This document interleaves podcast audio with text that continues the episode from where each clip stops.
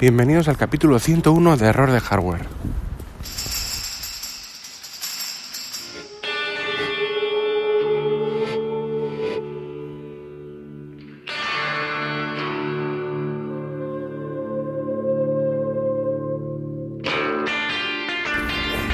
En el que os voy a hablar sobre recomendaciones de series.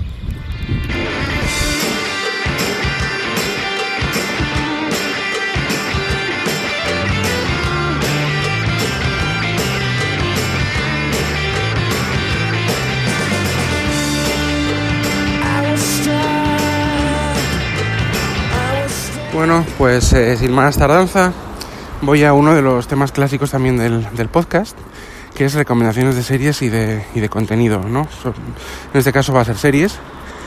Y es que, bueno, ya ha pasado toda la vorágine de la WWDC, que os sigo recomendando escuchar tanto, bueno, tanto mis podcasts como cualquier otro de las, mm, otros de la, de la red, por ejemplo, de Trek 23 y, por supuesto, pues el podcast de WinTablet de este jueves pasado, en el que eh, se habló pormenorizadamente sobre la WWDC, porque he recibido un par de, de tweets, sobre todo, bueno, sí, do- más o menos dos, bueno, más o menos no, dos, pero uno de ellos es, es curioso porque decía que un oyente que, que comentaba que, mm, joder, no, no lo puedo citar porque no me acuerdo, me- mm, no tenía pensado hablar de esto, pero como he, he sacado el tema, pues bueno, saludos a él, él sabe quién es. eh, que decía que bueno que escucha sobre todo dos podcasts de Apple o, dos de los que escuchas el, el de Milcar el de Milcar y el mío y que resulta que nosotros no hemos hecho ninguno de los hemos hecho ninguna reseña resumen así pues de la WWDC entonces se tenía que ir a otros podcasts o a otros sitios para poder verlo. No, como que no le hemos proveído de la información que esperaba de nosotros. Bueno eh, algo en mi caso algo sí te he dado y el Milcar también pero bueno yo, yo ya dejé claro en el segundo tweet que mm, perdón en el segundo podcast en el del iOS 13 y, y post WWDC que nos remitíamos a un podcast al final yo terminé participando aunque al final del mismo que es el de WinTablet que se hizo vuelvo a repetir una eh, un resumen pormenorizadísimo de lo que se presentó más comentarios de los de los allí presentes entre los cuales me incluyo pero ya digo al final. Yo sí que llegué tarde porque no tengo muy bien para esas horas para poder participar, pero al final pude llegar. Entonces, eh, os remito a todos a este podcast, ¿no? Y un saludo pues a todos los de, usuarios, oyentes de Twitter, pues que dejan comentarios y dejan eh, reseñas, ¿no? Y bueno, pues, pues simplemente eso. Y como ya decimos, eh, en este en este capítulo, pues voy a voy a ir con mis recomendaciones de series, porque ya pues estoy un poco cansado. Eh, También debido a que tampoco voy a probar las betas hasta que salga la pública de iOS 13, pues estoy un poco ya cansado del WWDC, de todo lo que se ha presentado. No he terminado de verla del todo al 100%, la he borrado del VLC, del, del iPhone y demás. Y bueno, ya, ya estoy cansado, ya, ya sé más o menos todo y, y como las betas no las tengo, pues ya los, las iré comentando. Series, bueno, yo siempre digo que el verano, mayo, junio, julio, es el, es el verano de HBO.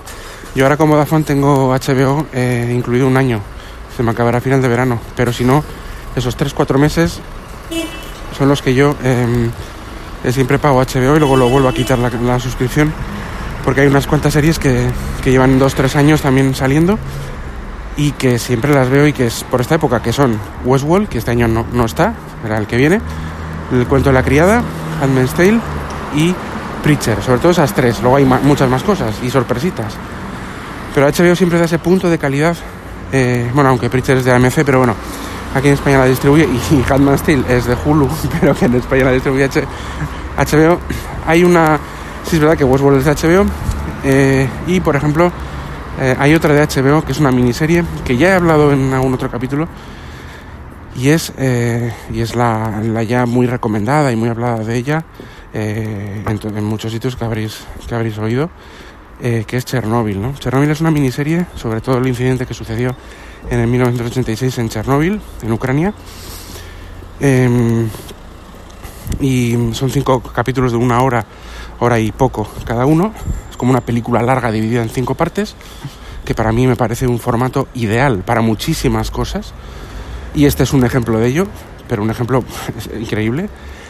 Eh, es una mezcla, mm, buena mezcla, entre un, entre un, bueno, lo que sería un documental eh, extenso de, de lo que pasó en Chernobyl, más una dramatización eh, muy exacta y bastante, hombre, con sus licencias, eh, bastante realista de todo lo que sucedió. Y es que, aunque es una, es una producción de alto presupuesto, no es una americanada espectacular eh, con efectos especiales sin más, ¿no? No es todo pirotecnia, ahí tiene la pirotecnia que tiene que tener, con un aspecto visual y un, y un look and feel, vamos a decir, de lo que es la, la propia grabación, la propia película, muy de documental y muy realista, sin exagerar en nada, ni tampoco quedarse corto cuando tiene que mostrar algo lo muestran y cuando no, pues no hace falta, ¿no? Y esto realmente eh, le confiere un aspecto y una calidad increíbles, ¿no?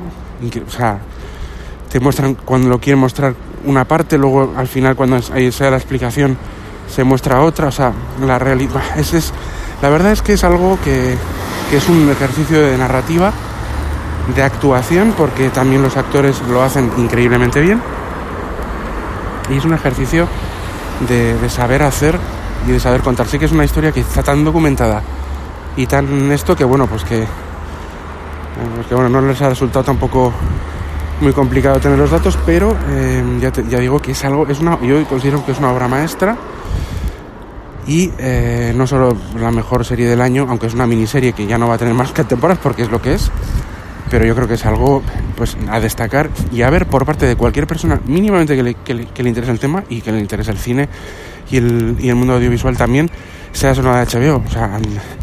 Suscríbete a HBO un mes para verla, eh, bájatela de donde quieras, haz lo que te dé la gana, pero tienes que verla. Eh, bueno, eso es en cuanto a Chernóbil.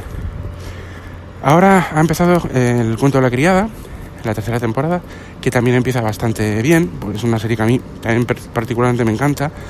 Ha cambiado temas de la música, hay también más cámara lenta, más simbolismo. Yo veo, yo solo he visto dos capítulos, pero, pero bueno, me está, me está gustando. Sí es verdad que hay cosas que, que empiezas a plantearte y decir, bueno, pues de repente, joder, este personaje hace lo que, lo que quiere y tiene la suerte de que al final nunca le van a pillar o nunca le... Sí le pillan y le hacen cosas, pero como que parece que tiene un poco carta blanca la protagonista. En algunas situaciones he pensado, de ojo, yo creo que con lo duro que es esta sociedad de Gilead, tampoco quiero spoilear mucho ni decir nada, eh, pues joder, esta persona que, que sí, que al final se libra de una cosa, de otra, pero es que las ha hecho pardas y sigue en la casa de un comandante nuevo, que encima es bastante más permisivo. Bueno, vamos a ver esto a dónde nos lleva. Puede tener su, su toque de... O sea, sí que no digo que no sea posible todo lo que sucede, pero sí es verdad que es algo muy... A veces que tienes que... Para que la narración vaya adelante tienes que tragar un poco con carros y carretas, ¿no? Pero bueno, muy bien, muy bien hecha, artísticamente y visualmente impecable, también con ese toque de realismo pero con medios, sin exagerar, y bueno, algo que está genial. Eh, también HBO. Luego en eh, Preacher también, eh, cuarta temporada, se empezará en más o menos a finales de julio, 56 días desde hoy, porque tengo la aplicación que, que te dice cuando van, van estrenando las, las, las temporadas. hoy es creo que es 10 de junio. Y sí, no, espera, sí, lunes 10 de junio. Y pues eso, en 56 días pues eh, se estrenará. Entonces en agosto así. Entonces el tema está en que eh, eh, aquí tenemos pues para mí, para mí, ¿eh? Mí. No digo que hay muchas más y mucho esto, pues bueno, para mí es la temporada de HBO. Y luego tenemos de repente una sorpresita y es que se ha eh, estrenado también en Netflix la nueva temporada de, yo no sé si vaya la quinta, de Black Mirror, esta vez con tres capítulos, una temporada corta. Ya ha habido algunas temporadas cortas, esta también corta. Y aunque no ha obtenido muy buenas críticas, con Black Mirror pasa lo de siempre. Hay que verlo, o sea, hay que verla, es algo que es casi de obligado cumplimiento. Mm, estoy empezando el primer capítulo, pero bueno, todavía no he llegado a gran cosa. Son tres capítulos más largos de lo habitual. Y bueno, pues, pues ahí, ahí va la, la recomendación.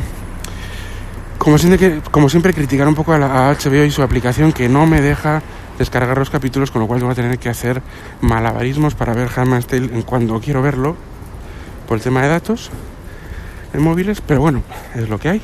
Y nada, pues con estas recomendaciones, así de forma un poco más rápida, eh, os quiero dejar por hoy. Y bueno, pues nada, eh, agradecer la escucha a todos. Re recordaros que Este capítulo está adherido a la red de sospechosos habituales, que podréis em, suscribiros en el, en el enlace que, pondré en las notas del programa. Y saludos a todos los siguientes y hasta el siguiente capítulo. Adiós.